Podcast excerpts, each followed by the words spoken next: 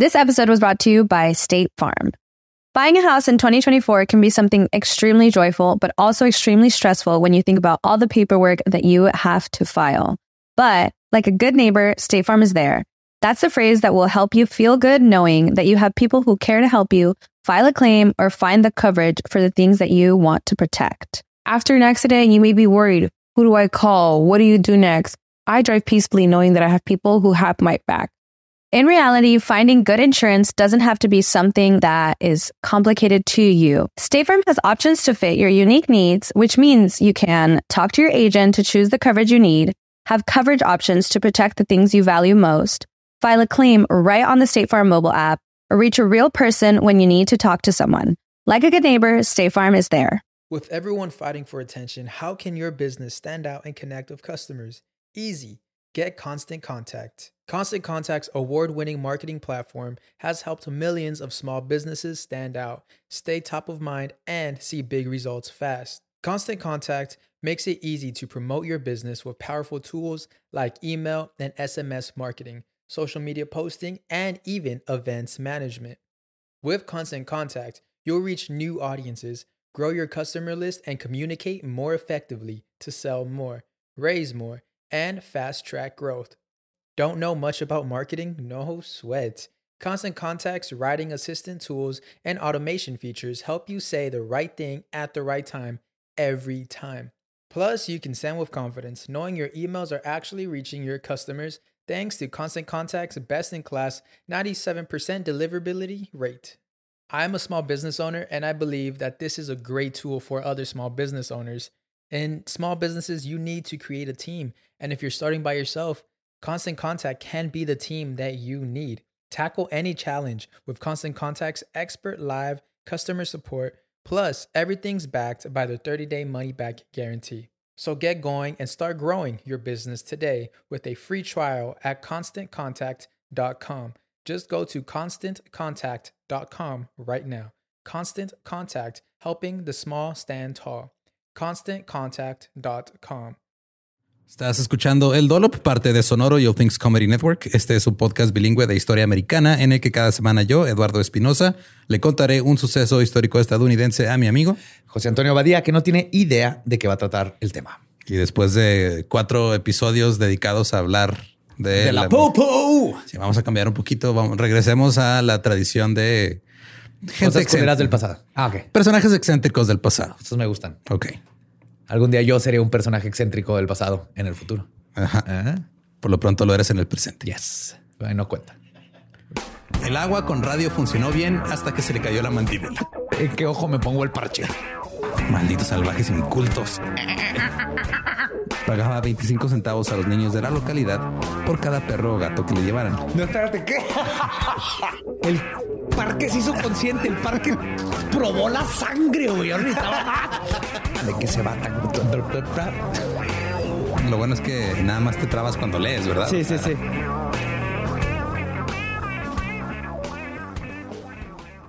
...24 de marzo de 1869... ...Alfred William Lawson nació en Londres... ...tres semanas después de su nacimiento... ...la familia zarpó hacia Ontario, Canadá...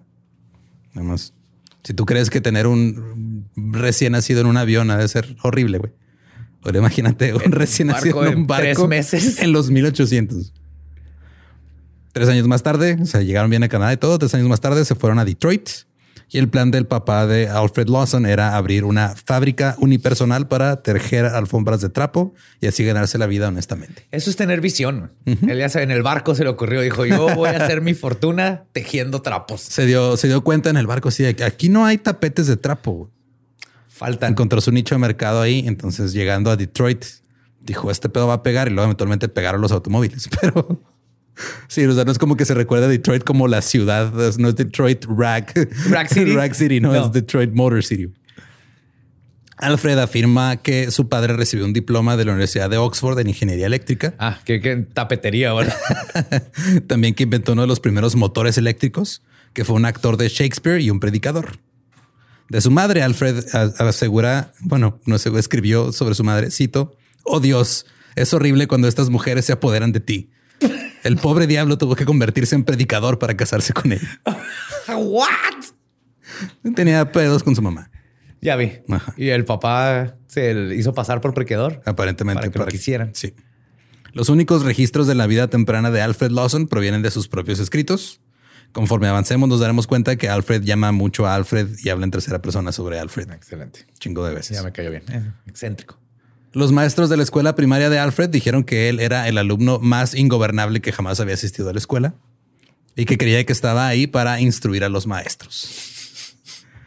Cuestionaba con frecuencia las enseñanzas de los maestros como si fueran mentiras y la vida con sus compañeros de clase era una pelea a puñetazos tras otra. Él dice que vivió su infancia bajo el lema asegúrate de tener razón o no pelees. Y viva el Conalep. Alfred dejó la escuela a los 12 años, pero como alguien de su época se mantuvo realizando varios trabajos. Fue repartidor de periódicos, limpia botas, pintaba muebles, fue tonelero, que son los que hacían barriles, Oh. fue este eh, mozo de campo, fue botones en un hotel, fue ayudante de un herrero y fue vendedor de máquinas de coser de puerta en puerta. Yes. Esos tiempos bonitos, güey. Donde tres trabajos era. Sí. ¿Y tú qué estás haciendo con tu vida, güey, si no tienes tres trabajos? Creo que a eso le llamamos la economía millennial ahora. güey. Ajá. Sí, sí. Creo que todos hemos pasado por eso. Alfred escribió sobre Alfred, cito, la madre de Alfred Lawson lo convenció de que fuera a una escuela industrial para aprender un oficio cuando tenía unos 13 años. Mientras estaba ahí, aprendió a hacer abrigos y diseñar ropa y completó el oficio cuando tenía unos 17 años de edad, Espérame, todo lo que hizo antes era antes de los 13 años. según él. Ajá. Pero, eso dijo Alfred, el periódico Detroit Free Press informó el 30 de abril de 1882 que cuando Alfred tenía 14 años, fue sentenciado a un reformatorio juvenil hasta los 18 por andar de ratero. Ya. Eso tiene más sentido. Después de salir del reformatorio en 1887, Alfred comenzó a lanzar para un equipo de béisbol local. Empezó de pitcher, güey. Entonces le podemos agregar Pitcher a su- pitcher a su currículum. Alfred lanzó contra un equipo de la liga en un juego y ganó en una blanqueada de 2 a 0. Luego el gerente del equipo de esta liga se acercó a él y le ofreció un contrato. Lanzó en Indiana y en Illinois durante los siguientes tres años y en 1890 fue contratado por un equipo de ligas menores llamado el de Wilmington, Delaware. El periódico, el Wilmington Every Evening, informó sobre los grandes lanzamientos de Alfred y lo describió como un fenómeno beisbolista en sus publicaciones desde febrero hasta marzo. Esto era antes de que empezara la temporada. güey.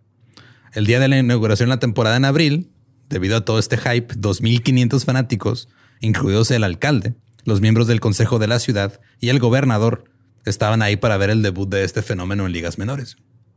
Y su equipo perdió 6-2. No lo puedes tener todo en la vida. Pues no. Y luego este, lanzó en una derrota de 12 a 1 ante Syracuse. El 19 de abril, una derrota de 15 a 0. Y después de tres derrotas más, fue liberado por el equipo. Eh, es lo que sé. Pero este va a el Bo Jackson de Más o menos. hace béisbol, vende máquinas de coser. Es botones de Es hotel, botones de hace, hotel. hace todo. Y por ser liberado por el equipo es la manera, o sea, liberado de su contrato es la manera diplomática de decir no alarmas, vete. Bye. El 6 de mayo firmó con los el equipo que tiene el mejor nombre, güey, de una liga de béisbol. Son, sé que te va a encantar a ti, güey. Los Boston Bean Eaters. Los come frijoles de Boston, ¡Verga! de la Liga Nacional de Béisbol. ¿Qué pasó con ese equipo? Eh, no Hay sé. que bring it back. bring it back. Imagínate Los la Boston Bean Eaters. de esos güeyes. De Estaría una chido, cachucha los Boston Bean Eaters. Pero fue despedido antes de siquiera de hacer un debut en un juego. Luego lanzó dos juegos para Pittsburgh, también perdiendo de manera horrible. Así que decidió mejor comenzar a gestionar equipos, volverse manager, pero en este momento gestionar equipos era literal. No nada más era ser manager. El güey fundó su propio equipo de béisbol. oh. Reunió un grupo de jugadores, los nombró Al Lawson's American All Stars y realizó una gira por Cuba, donde su equipo perdió cinco de los seis juegos. ¿Cómo se le ocurre hacer un equipo del primer lugar vas con los, contra los cubanos? Ajá, y luego dices que son los All Stars, güey, así como si fueran los Globetrotters del básquet, güey. Traían pelototas de turu, Y hacían trucos. Empezaron a correr rumores de que el equipo se emborrachaba con frecuencia en, en Cuba y que tiraba los juegos a propósito. No creo que a propósito estar hacer cosas crudo no quiere decir que lo hiciste a propósito. Ahora, al ser interrogado por reporteros, Alfred respondió, cito, no señor, Quiero decir que mis muchachos se portaron bien en todo momento y cualquier conversación que hayas escuchado acerca de que arrojaron a tres de esos seis juegos a propósito es una podredumbre. Claro, y las seis prostitutas que dijeron que fueran al hotel y que no les pagamos, falso. No habían prostitutas. Y si hubieran estado, les hubiéramos pagado, señor. Siento muy raro que le estaban preguntando y él dijo, no es cierto que esos tres juegos los tiramos, ¿eh? Si nadie dijo que tres juegos, señor. Ah, eh, tampoco los tomamos mojitos. No sé qué es un mojito todavía. la carrera de béisbol de Alfred Lawson continuó durante nueve años más. Lo llevó a lugares como California, Spokane, Atlanta. Hizo una gira mundial en 1893 a Inglaterra, Sudáfrica, Australia, Nueva Zelanda y Honolulu. Y también dijo que creó varios clu- clubes de béisbol amateur en Australia. Luego, a sus 28 años, Alfred se dio cuenta de que estaba cayendo en malas costumbres. 28. Sí, güey. 28 años. ¿Qué has hecho tú, José Antonio? No mames, me tomó 38, güey. Hacer algo de provecho. A sus 28 años ya había hecho equipos de béisbol, güey, ya había vendido máquinas de coser, ya había hecho barriles. Ya había no tirado tres partidos. no- tres partidos de béisbol. Pero todas las malas costumbres como fumar, beber, comer comida este, rica y en exceso hizo que su cuerpo se desmoronara y se volviera infeliz.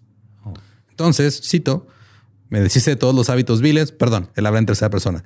Alfred se deshizo de todos los hábitos viles y como por arte de magia todas sus dolencias físicas y mentales lo abandonaron. ¿Se hace Entonces- gurú? Se hizo vegano o algo así. Fue entonces cuando decidió escribir una novela. Dale, Alfred, dale. Yo creo, en- yo creo en Alfred. Alfred cree en Alfred. Alfred cree en Alfred, güey. Nadie cree en Alfred tanto como Alfred, Alfred cree en cree en Alfred. Alfred, exacto. La novela se tituló Born Again, fue publicada en 1904. Era una fantasía utópica con una trama complicada y personajes que compartían los mismos nombres. Esta publicación fue reseñada como, cito, una de las peores obras de ficción jamás impresas. Te burlas, Espinosa, pero creo la gente común no sabe. Es que lo más difícil ahora de escribir es inventarte nombres. Sí, está muy Está cabrón. muy cabrón. Ahora, luego, sin tener experiencia con aviones, Alfred fundó una revista llamada Fly en 1908. Fue justo cuando Glenn Curtis acababa de lograr un vuelo de una milla de distancia y cuando los hermanos Wright habían hecho su primera demostración pública. Ok. Entonces este güey aplicó la de entrale ahorita que no hay nada y cuando pegue literal va a despegar y Fly tuvo mucho éxito. En un año logró un tiraje de 6 mil números al mes. Eso es conocer el tener visión. Ajá, tener visión del Le mercado. va a mamar las, los pinches aves de metal. Así que eh, vendió a Fly a alguien que le hizo una oferta y llegó un, una, o sea, un, un, este, un publisher más grande y les dijo, "Ay, te compro tu revista, está yendo bien chingo. Le dijo Simón. Ay, sí, por favor, güey. No sé ni madre de aviones, cabrón. Puta madre. Les- Sí tienen dos alas, ¿verdad? A todos les puse el mismo pinche nombre porque no se me ocurrieron nuevos nombres para aviones y no me lo sé, obviamente. De hecho, es este, o sea, se, mudó a Nueva York con el dinero y comenzó otra revista llamada Aircraft. Y en pocos meses fue reconocida como la principal autoridad en aeronáutica en América. Estaba vendiendo 14 mil ejemplares. What? En noviembre del 2000, de, perdón, del 1910 vendió 14 mil ejemplares. Ahora, Alfred acuñó el término aircraft, aeronave. Él, o sea, él acuñó el término güey, y lo registró. Wow, decía algo de flappy Ajá, Flappy Metal Bird o algo así. madera que flota y También el término airliner también viene de ahí. Y airline, o sea, avión de línea, que son los que llevan pues, una ruta en específico. Predijo que la máquina voladora, entre comillas, tra- transportaría a más de 50 personas, que sería capaz de permanecer en el aire durante hasta cinco días y sería capaz de cruzar océanos. no, si es Aeroméxico, no, I can't. No, no, si les da COVID a todos. Miren, Qué cagadero, güey. Ya 12 pasó. horas. Mi mamá se quedó ahí un día extra por culpa de eso. güey. Mi mamá y mi hermano. Ya pasó, ¿verdad? Eh, y ahora van en otra aerolínea. O sea, el COVID ya terminó con Aeroméxico, ahora se fue a otra línea. y andaba ahí jodiendo a los de Volaris también. Y no me acuerdo, o sea, ya ahorita. Ay, güey, va a pasar, sí. Sí. Ahora, estas, estas revistas tenían artículos para el lector promedio. O sea, eran así como para tratar de hacer que la gente se interesara más en las aeronaves y en la aviación. Porque hay que recordar que también las aeronaves en ese tiempo incluían los globos. De hecho, un, sí, cierto. un artículo publicado en esa revista se llamaba, cito, ¿por qué las damas están y deberían estar interesadas en volar en globo? Tan pinche sexy, güey. La de todo bomboncito, güey. Te subes y lo hace. Y sube, güey, te mojas, está bien cabrón. También tenía tutoriales, este tipo tutoriales de youtuber de ahora. Este era uno de cómo construir un, tu propio glider, tu propia máquina para planear. Es la cosa más estúpida que he escuchado en mi vida. Yo lo haría, pero yo no, no soy la persona más brillante del mundo. Pero es estúpido poner instrucciones de cómo es como poner instrucciones de cómo hacer un paracaídas en, la, en tu casa. Eh, también él creía que, cito, llegará el momento en que se eliminen todas las fronteras nacionales y quede solo un pueblo en el mundo. El vuelo aéreo será un factor importante para derribar estas estúpidas barreras nacionales que hacen que los hombres peleen entre sí como bestias salvajes y ayudará a unirlos en una gran familia. Qué bonito pensamiento. Idealista y compa. Sí. De un artículo de 1913 en la revista Aircraft, dijo también, cito, volar desarrollará una cualidad superior en la humanidad tan por delante del hombre actual como el hombre actual está por delante del mono. Para el año 3000 Pues sí. habrá comenzado un tipo superior de hombre, el Altiman, un superhumano que vivirá en los estratos superiores de la atmósfera y nunca bajará a la Tierra. O sea, este güey está describiendo a los astronautas que viven en la estación espacial, güey, y no se dio cuenta, o sea, no, Ni- no sabía, güey. Yes, o Mos Eisley. No, Mos Eisley no. Este Cloud City, güey. Cloud City, Simón. Entonces, Este güey inventó a los astronautas por error, güey, en una pinche manía loca que tuvo. Wow. No, pero bien bonito es porque sí, el poder ir de un lugar a otro tan rápido cambió el mundo. Sí, muy cabrón. Los negocios, los inventos, la ciencia, porque te puedes juntar ahora sí con un vato que es hay tiempos mil, mil, mil pre-internet y todo. Después de aprender a volar en 1913, se convirtió en el primer viajero en el país en volar su propio avión, volando 56 kilómetros diarios desde Nueva Jersey a Manhattan. O sea, el güey no tenía carro, tenía un avioncito y se movía así. Cuando Estados Unidos entró en la Primera Guerra Mundial en 1917, o en la Guerra Mundial, o en la Ajá. Gran Guerra, La guerra. Eh, Alfred consiguió financiamiento para una planta de aviones en Green Bay, Wisconsin. Hizo dos prototipos de aviones de combate para el Departamento de Guerra, pero eh, se llamaba el Lawson Armored Bat- Battler. Era, estaba- estaba acorazado, estaba bien mamón. No, espérate, no sé si me quedé dormido o algo en Ajá. una parte. Este, platicaste la parte donde fue a estudiar ingeniería de aviones. no hubo, ¿verdad? No, o sea, acuérdate que él se volvió la autoridad en aviones porque tenía una revista sobre ellos. Yes. Entonces dijo, puedo hacer unos y vendérselos al gobierno para la guerra. Hay gente que aprendió en YouTube a hacer chingar y media porque no puedes aprender a hacer un avión. Sí. Nosotros no fuimos a la carrera para hacer podcasts. No. Y no. míranos ahora. Yes. No, yo vi en YouTube cómo quitarme la puntada de, de la ceja. Eh, dice también eh, que, perdón, dijo también que era, ah, no, me estoy brincando, perdón. Escribió cartas al Congreso a lo largo de 1918, instando a un aumento inmediato de mil millones de dólares en fondos para aviación. Estamos hablando de hace 100 años. El güey dijo, este pedo va a, le va a levantar, va a Va a despegar. despegar. Cabrón. Come on, estaba right there. Es la, ya es la segunda vez que lo uso, ya es too much. Ya ni siquiera es callback, ya. eh. No, no, yo no me canso de eso. Y este, y dijo, hay que invertirle un chingo. Y el Congreso, pues no lo peló tanto. En su cuarta carta al Congreso propuso estacionar barcos de vapor con techos planos diseñados a través del Océano Pacífico para volar aviones a Europa, güey, porque no recorrían tantas distancias. Ah, no tienen que subirte gasolina. Entonces el güey inventó el portaaviones en una carta que le mandó al Congreso. Un barquito. Sí. Necesitas un chico de espacio para aterrizar, ¿no? Pues sí, pero Eso se arregla después. Yo, dijo, yo estoy con este güey. Tú estaciona, tú haz un barco, le pones así un techo plano, güey, y ahí llega el avión y ya. Ya a un lado pones una señora vendiendo tamalitos, pones unos recuerditos ahí del Atlántico. Puta madre, tienes tu primer aeropuerto flotante. Afirmó que, cito, estos pueden estar operando en cuatro meses. O sea, él dijo, yo los puedo hacer, güey. Pero la guerra terminó y Lawson Aircraft se reorganizó en dos compañías, Lawson Airplane Company y Lawson Airline Transportation Company. El primer avión de pasajeros de la compañía fue el primero construido específicamente para viajes comerciales de pasajeros. Tenía dos motores de 400 caballos de fuerza, tenía capacidad para dos pilotos y 16 pasajeros. Y los pasajeros iban a ir sentados en sillas de mimbre tapizadas. La primera clase eran mecedoras, güey. Oh, mijo, qué bonito está aquí. Oh, muy, muy a gusto, Muy gustísimo. Muy, muy a gusto. Quería un chal, señora Ma. Tienes parte del, del paquete. Uno de los diseñadores de aviones, Vincent Bernelli, describió a Alfred como, cito, quizá el hombre más loco que he conocido. Era un megalómano lleno de energía nerviosa que no necesitaba alcohol para drogarse. Su ego lo mantenía flotando en las nubes. Era un cruce entre un chiflado y un genio. Qué chingona descripción. Ahora, Alfred estaba tratando de establecer campos de aterrizaje en todo el país para viajes de costa a costa, güey. No que no había. Él quería este, tener una flotilla de 100 aviones este, que pudieran transportar hasta 26 pasajeros cada uno, y que viajaban este, durante 36 horas. Su intención era construir sleepers como los sleeper cars donde fácil te duermes en el tren. Ajá. O los creo que les dicen coche cama en español. No puede ser. Coche cama, Simón. El coche cama. El coche cama, sí. Es el sleeper car. Este, y era así, así podías volar de Nueva York a California y te puedes quedar dormido en la noche, güey. Está bien chingón. Porque en ese tiempo, ¿cuál era la opción? Como tres semanas de viaje. Simón. El periódico The Arizona Republican publicó una foto del 1 de octubre de 1920, donde Edgar Croft, un reportero de un periódico, se rasuraba con una navaja de afeitar mientras volaba en un avión de Lawson. El señor Croft dijo que le resultó mucho más fácil afeitarse en un moderno avión Lawson que viajaba a 190 kilómetros por hora que afeitarse en un tren que se movía a 60 kilómetros por hora. ¿Tiene sentido? Sí, la ducha, eh, los lavabos y What? todo estaba, tenía todo, güey. O sea, tenían regaderas, los baños y todo. Estamos hablando de hace 100 años. Y ahora ya ni cacahuates gratis te dan en muchas aerolíneas. Eh, te daba, tenía, tenía sanitario, así tamaño normal, tenía su ducha, tenía lavabos, tenía sus sillas de mimbre y sus mecedoras. tenía Y un todo. bar güey. completo a Sí. huevo. Y todo esto estaba, este, o sea, estaba haciendo hype para su propia compañía porque todavía no inauguraban formalmente. En 1919, Alfred consiguió un contrato con la oficina de correos para entregar correspondencia por avión.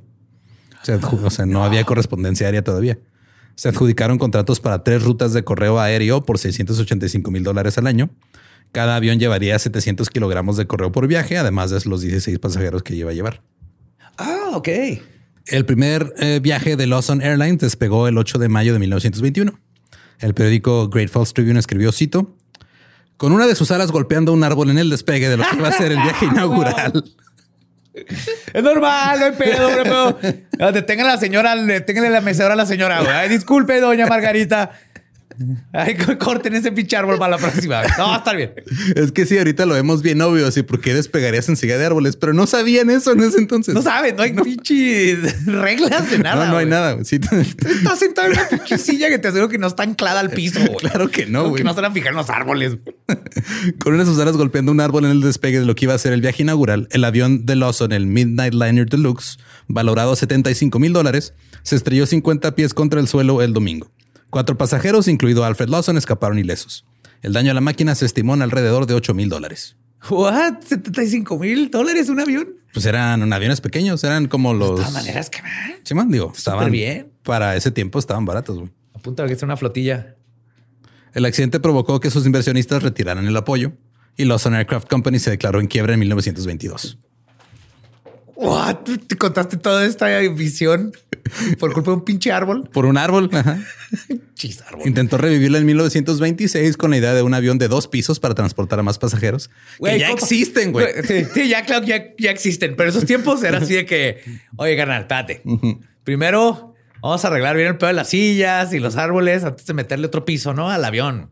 Mira, no sé, hay gente que, o sea, yo también quiero en algún, mun- en algún punto de mi carrera como diseñador de cosas con dos pisos, le voy a poner un segundo, tal vez un tercer piso a una carretera, güey. Bueno, ahora que lo dices, ¿cuánto nos había ponerle sótano a esa madre?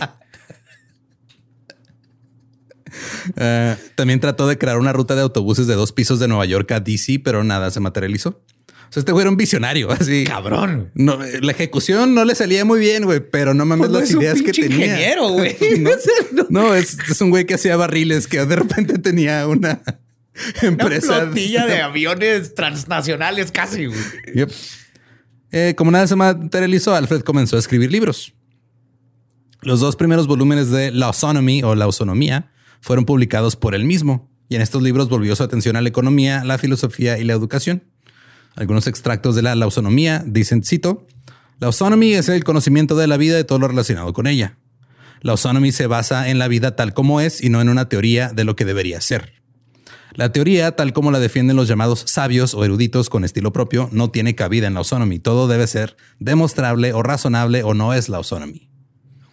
La autonomy trata las cosas como son y no como pretenden ser. Hechos, no fantasías, verdad, no falsedad, conocimiento, no nociones. Es el fundamento de la autonomy o la. Que suena muy bonito, güey. Suena súper bonito, pero todavía no tengo idea de qué chingados es.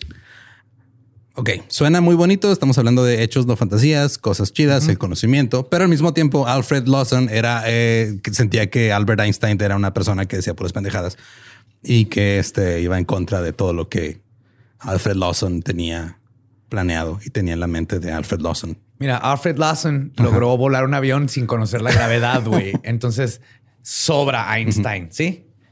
Ni siquiera sabía el concepto de Bernoulli, el principio de Bernoulli, No, nada, de eso, güey, güey. ¿no? Él dijo, necesitan dos alas y unas sillas adentro y podemos cambiar el mundo, güey.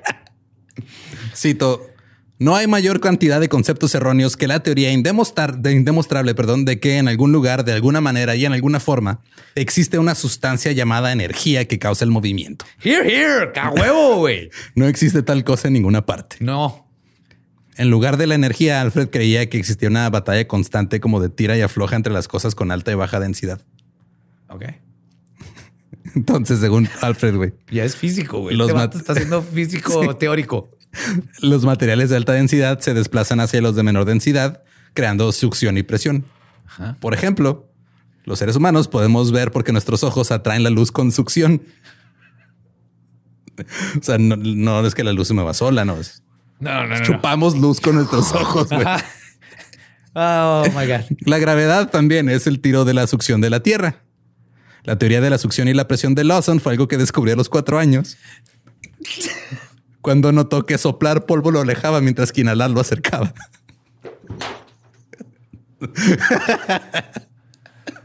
¿Estás listo para convertir tus mejores ideas en un negocio en línea exitoso? Te presentamos Shopify. Tal vez no lo sabías, pero nuestro podcast More Than Mamis es un negocio y lo empezamos por supuesto para desahogarnos y hablar sobre la maternidad, no para convertirnos en expertas de ventas y del e-commerce. Así que sí, necesitábamos ayuda para vender nuestro merch y poner en marcha nuestra tienda. ¿Y cómo suena con Shopify? Llega otra venta. Shopify es la plataforma de comercio que está revolucionando millones de negocios en todo el mundo. Ya seas un emprendedor desde tu casa o desde donde sea, Shopify es la única herramienta que necesitas para iniciar, administrar y hacer crecer tu negocio sin dificultades. Con Shopify puedo gestionar pedidos, envíos y pagos desde cualquier lugar, brindándote toda la información y estadísticas de tus ventas al detalle. Regístrate para un periodo de prueba con tan solo un dólar al mes en shopify.com barra sonoro, todo en minúsculas. Ve a shopify.com barra sonoro para llevar tu negocio al siguiente nivel. Shopify.com barra sonoro. Que lo amo. Debería haber un premio Nobel para este tipo de cosas porque dices, es que no estabas tan mal a tus cuatro años. Es el Ig Nobel, güey, básicamente. Es que si no conocen el Ig Nobel, o sea, con IG al principio, es el, Ajá. es el premio a descubrimientos científicos medio extraños. Pero, Sí. o sea, ya, güey, ya, ya supimos por qué no funcionaron sus aviones. Sí, él, él pensaba que el, el avión está chupándose hacia las nubes hacia o las algo nubes. así. Ahora, este, es posible que Alfredo obtuviera estas ideas y esta comprensión tan profunda de la física de su padre, quien dice que este, los tres años antes de que naciera Alfred pasó todo su tiempo tratando de inventar una máquina de movimiento perpetuo que obviamente no funcionó. Ahora, en lo que respecta al planeta en sí, él decía que el planeta está nadando en éter, mientras que la Tierra está hecha de leséter, o sea, literal Menos menos, éter. éter. Ajá. Dado que el éter no es tan denso como el éter, esto crea succión a través de un agujero en el polo norte. Entonces, los nutrientes de la Tierra van de esa manera y entran en las arterias de la Tierra, que luego distribuyen los nutrientes por todo el planeta y eventualmente salen disparados por el polo sur. O sea, el planeta tiene un ano, Y tiene ano boca el- y ano. Tiene boca y ano, la boca es del polo norte, el ano es el polo sur. Ah, quiero el cerebro de esta. de O sea, esta si persona. juntamos a este güey con el güey que no creía en la gravedad y con los güeyes que creen que la Tierra es hueca, güey, no mames. Güey, la mejor fiesta de la Tenemos ideas historia. legendarias para 20 años. La lausonomía también trataba temas como la pobreza, la, la pobreza, güey, la pobreza y la economía. Alfred quería Son que los ricos le chupan el dinero a los pobres. prácticamente. Esta también está, o sea, entre todas las cosas que decía, hay unas que dices, güey, eso está bien vergas y qué chingados está pasando acá. Es que güey? si lo ves, es un vato que no tiene la educación, Ajá. pero así empezaron todas los- las ciencias. O sea, sí está, sí está usando lógica. Ajá. Lo que le faltaba era hacer experimentos para darse cuenta que no es lo seguir. Pero Sí, todos me- los científicos empezaron con este tipo de ideas que eran súper pendejas hasta que no. Ajá, hasta que se comprobó que no estaban ajá. tan pendejas. Así es. Pues si tiene, si tiene ahí. Ay, que una estrellita dorada güey, en la frente. De esos, definitivamente. Este Alfred quería que todos recibieran un crédito directo del gobierno. Estos créditos directos se utilizarían en lugar de dinero en efectivo como prueba de la propiedad de la tierra, los productos o la mano de obra. Así de esta manera todos podrían prosperar, los pobres serían alimentados y educados. Se inventó el ingreso universal. Ajá, güey, Universal Basic Income.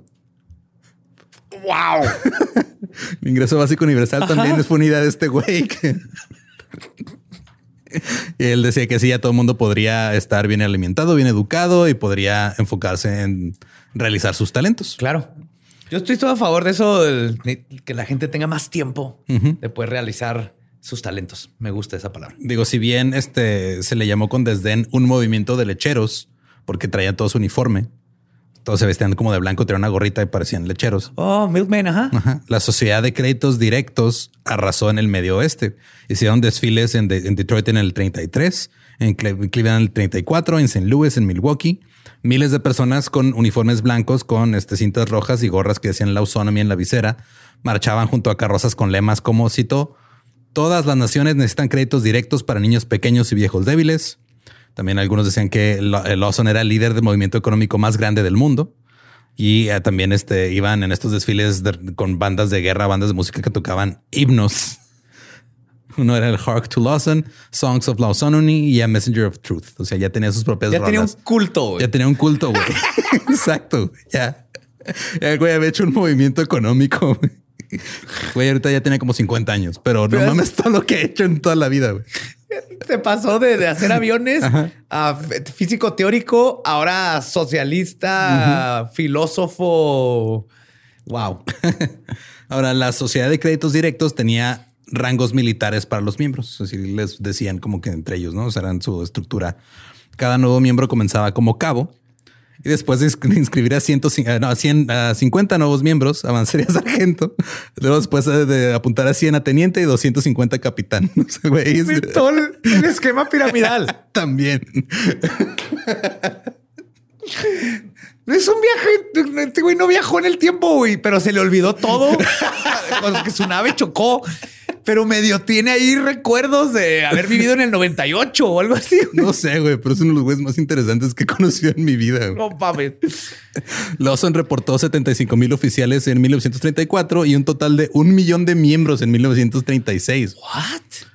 No había cuotas por estar en el, en el movimiento, pero sí se pagaban donaciones a Lawson's Humanity Benefactor Foundation o la fundación del benefactor. Aunque era piramidal, pero no te, no era de dinero, era de reclutar. Reclutabas y podías hacer donaciones, güey, pero la gente estaba, o sea, tan- creía tanto en este movimiento que daban un eh, funcionó mejor porque daban más dinero del que Sí, porque no los pagarían, obligabas ni tenías que meter tanta lana. De hecho, un, un ex oficial dijo más tardecito, mi familia de- le dio a Lawson 8 mil dólares durante 10 años y esa es la razón por la que no tenemos una casa propia hoy. Oh.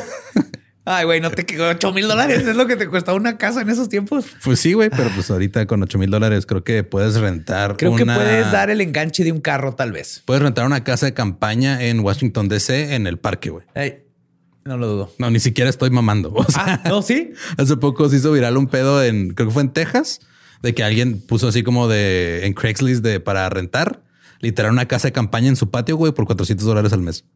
Así de cabrón está la crisis ahorita de rentas en, en algunos lugares de Estados Unidos. O sea, ya ni la Roma y la Condesa están así, güey. No, Bueno, mínimo acá estás en una casa de campaña en el bosque. sí. No, que literal el patio de un güey.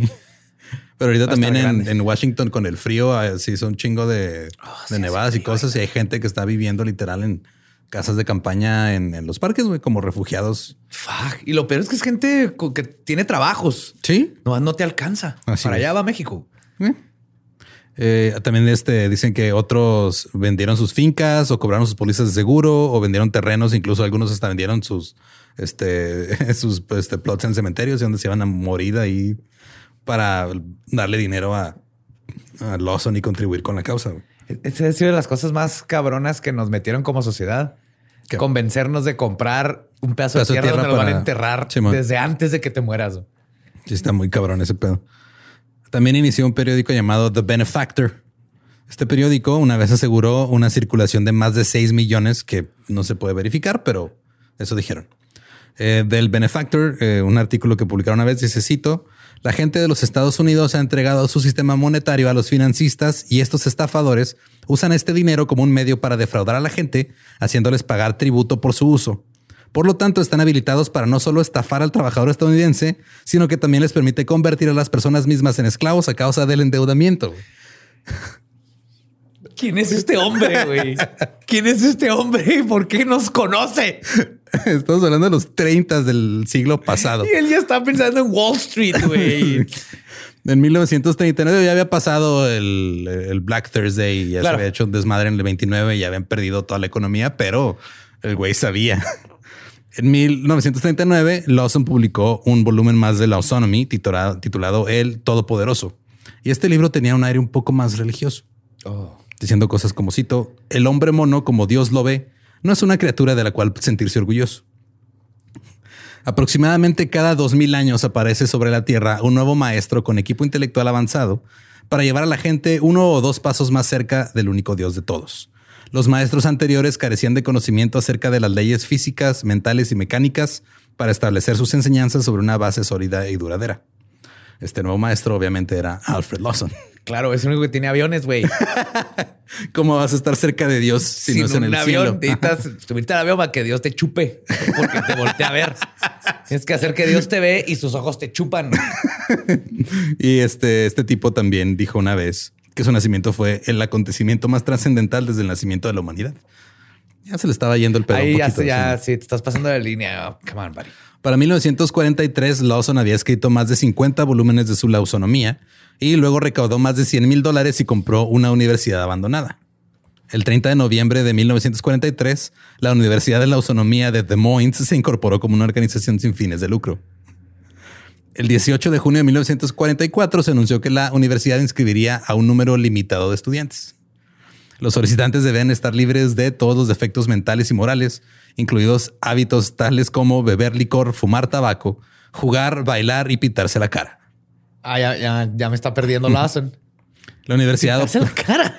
Sí, o sea, ¿Mujeres maquillaje?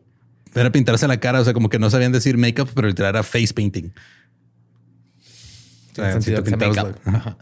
La universidad O no operaría... sé si había en otro dolo vamos a ver el, el gran este, de rebelión los- de los mimos, de, de los mimos, de los sí. mimos de Estados Unidos del 84 o algo así. Sí, no, los- la- el auge de los pintacaritas de esto, cabrón. El pintacaritas uprising. Eh, también la universidad operaría un hospital de maternidad con una guardería donde los recién nacidos serán traídos al mundo y se les enseñarán los principios avanzados de la autonomy desde el día que lleguen al mundo. Desde chiquitos aprenden. Claro. Para, esponjitas. para ingresar a la universidad uno tenía que estar, cito, versado en la literatura de la lausonomía y aprobar un examen rígido sobre sus principios. Un estudiante describió las clases diciendo estudia los libros de Lawson, lees y recitas los libros y no se permiten otros libros. Se tan inventó cientología. Ajá. Y se otorgaría el grado de knowledgean, que, o sea, knowledge, que no, no tiene. No, conocimiento nólogo. Yo lo así. traducí como conocimientista, porque no estás estudiando el conocimiento, nomás es lo tienes, pero Ajá. Sí, sí, sí. el knowledge, es el, el título. yes, yes. Y para tener ese título, necesitabas cumplir 30 años de estudio de la lausonomía. ¿Qué? Así es. Ahora, los vecinos que vivían alrededor de la universidad se quejaron de que había una cerca muy alta que construyeron y también este que los despertaban todas las mañanas los toques de corneta y que estaban preocupados porque había jóvenes que se iban trabajando en los terrenos desde el amanecer hasta altas horas de la noche. Bueno, mínimo están ahí trabajando, güey, porque esa es la mejor carrera para nunca salirte de casa de tus papás, güey. Tienes 50, hey, sigo estudiando, voy en el 134 semestre, papá.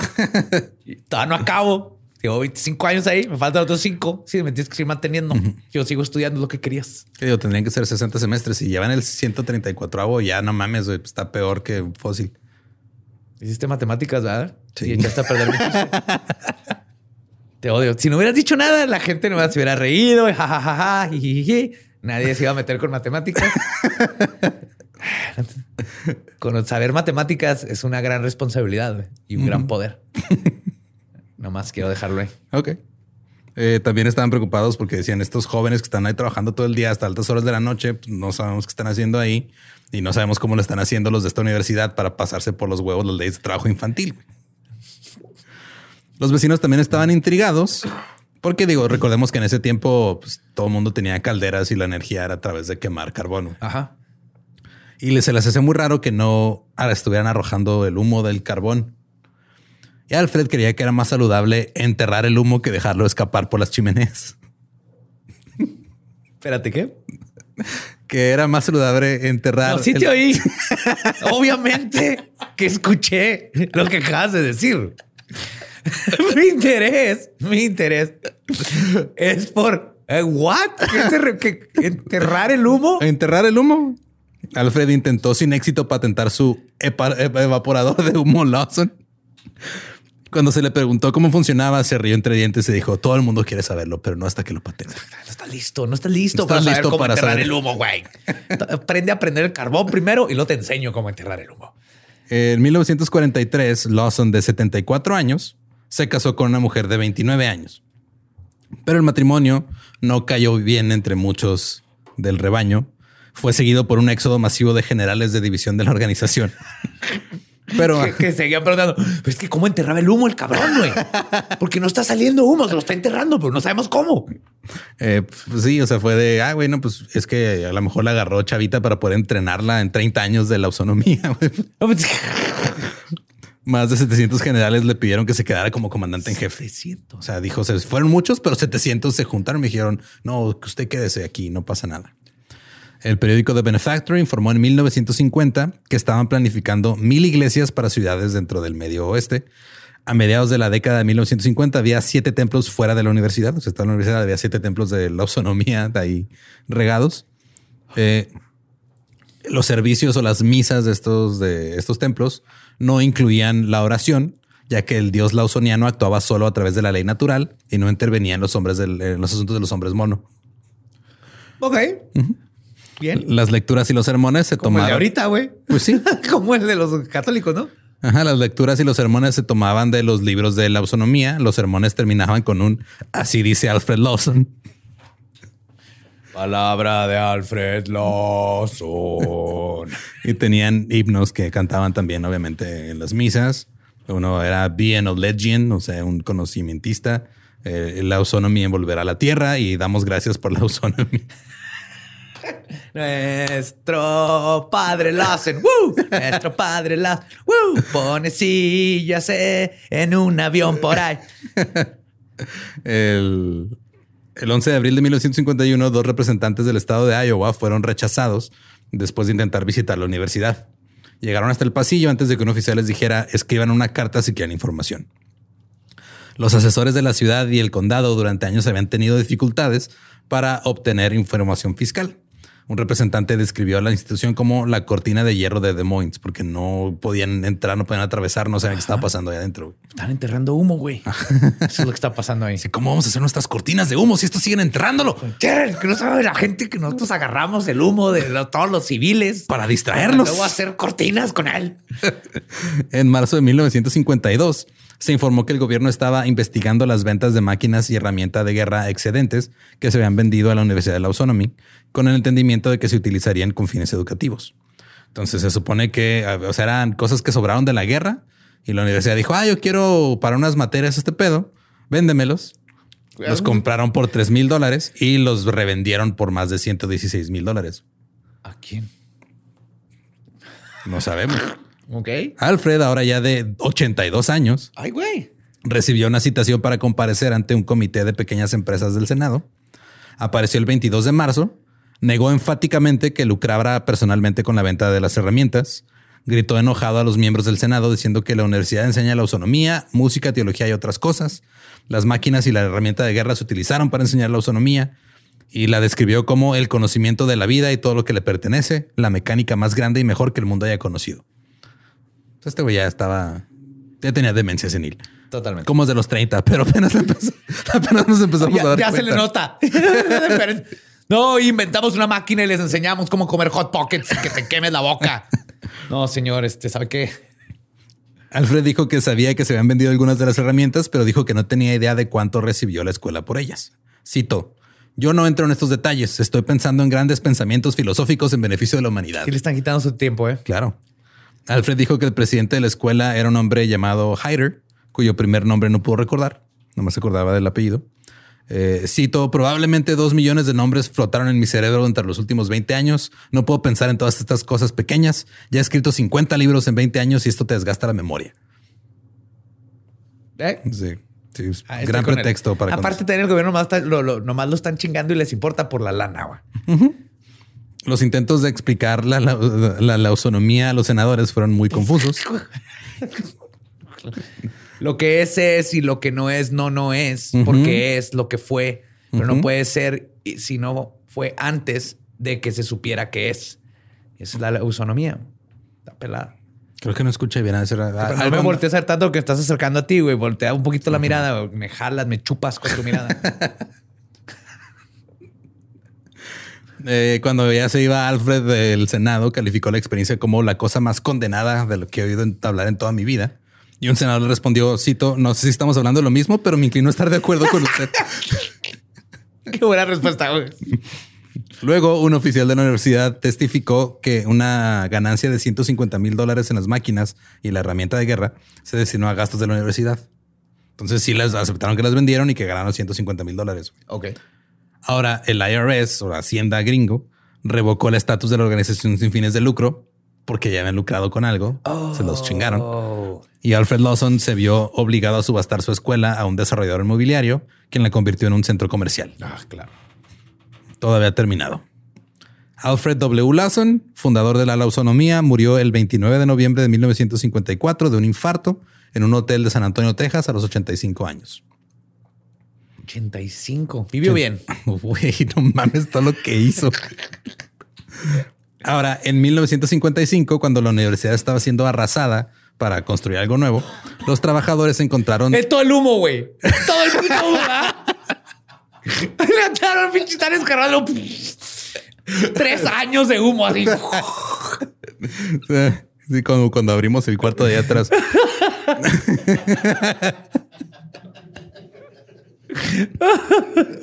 Encontraron túneles de 90 metros que iban desde la sala de calderas, donde un ventilador soplaba el humo de la planta de energía a través de los túneles y a unas rejillas de ventilación que están cubiertas de arbustos, güey.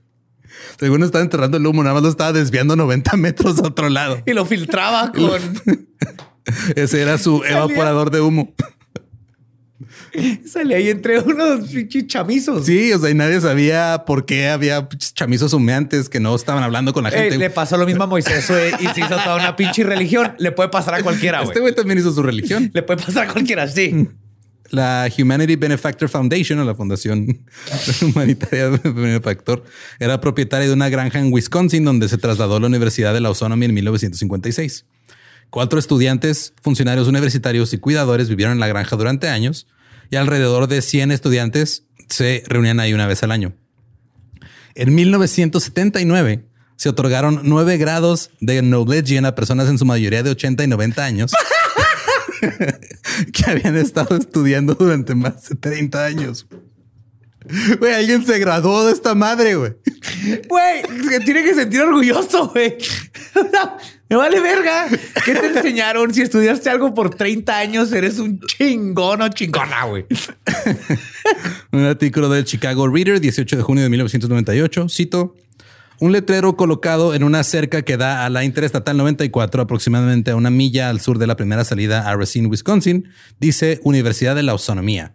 Hay pocas señales de vida en los campos vacíos a lo largo del camino, excepto en una granja. Merle y Margie Hayden viven en la casa. Merle dirige la universidad. Margie tiene 79 años, Merle 78. Ambos comenzaron a seguir a Lawson cuando eran adolescentes. No son los últimos lausonomistas vivos en el mundo, promete Merle. Eh, cuando le preguntamos cuántos lausonomistas hay en el mundo, respondió no los suficientes. Merle lleva a cabo Ese reuniones. se nota que se graduó de Claro, la güey. Esa es una respuesta a la autónoma. claro. Merle lleva a cabo reuniones mensual- mensuales con los estudiantes, pero no hay estudiantes residentes en la granja. La lusonomía ahora es un curso de estudio en casa impartido de forma gratuita. O sea, sí. Marcas y te mandan los Cuevana, textos, güey. Creana, güey. Creana. Cuevana. Obtener un título que certifique un graduado como Knowledgean todavía toma 30 años. No puedo explicar todo esto en una tarde, dice Merle, que ya es Knowledgean. No lo puedo explicar en una tarde porque llevo más de 50 años estudiándolo yo mismo. Ey, hay que respetar eso. Está muy Ese cabrón. hustle, sí. El 3 de marzo del 2015, una campaña de Kickstarter para hacer el documental Last of the Lausonomists, siguiendo a Merle Hayden, el último miembro de la lausonomía, recaudó 16 mil dólares. Una subvención de 10 mil dólares del Consejo de Humanidades de Wisconsin se usará para cubrir los costos de postproducción. Qué chingón. Con el objetivo de un estreno en un festival de cine a finales de este año. Ahora, este proyecto sí se hizo, güey. ¿2022? No, eso fue en el 2015. 2015. O sea, la campaña Ah. fue en el 2013, en el 2015 queremos, dijeron el año que entra lo hacemos. El proyecto se hizo, güey. Ya no se llama Last of the Lausonomists, pues se llama este. Primero le cambiaron el nombre a Man Life, Last of the Lausonians. Se estrenó en el Chicago Underground Film Festival del 2017. Ganó el premio de la audiencia, fue el favorito ahí. Después le cambiaron el nombre solamente a Man Life y actualmente está disponible en algunos servicios de streaming o puedes comprarla en DVD directamente de su página. Meryl Hayden. En eh, DVD. Sí, güey, todavía te vas a decir manlifethemovie.com, algo así, lo puedes comprar en DVD. O creo que está en Amazon, güey, lo puedes ver en Amazon gratis. Sí, sí, porque no tengo un DVD player. Yo tampoco. Meryl Hayden falleció una semana después del estreno, el 10 de junio del 2017, a sus 96 años. 96. Sí, güey. Yes. Algo hace la lausonomía y que si llegas al grado de No Legend, vives un chingo, güey. Qué. Y, y esa es la historia de Alfred Lawson y la lausonomía que Wow. Espero que el próximo episodio sea el hermano de Alfred, William Lawson, que inventó el whisky. Y entonces sí, ya es así que, güey, qué pedo con estos cabrones. güey? ¿Y por qué no tienen estatuas en todo el mundo? no sé, pero la vida de este güey está bien pasada. Épico, es épico. güey. Es- Ese güey se la pasó bien. Se lo pasó chingón. Él disfrutó de la vida. Eh, si quieren escuchar la versión en inglés de este episodio, es el episodio 102 de The Dollop, Alfred Lawson and Lawsonomy. Este está, es un episodio que grabaron en vivo con Al Madrigal. Saludos al que, pues, parte, nuestro jefe prácticamente. Yes. Love you, Al.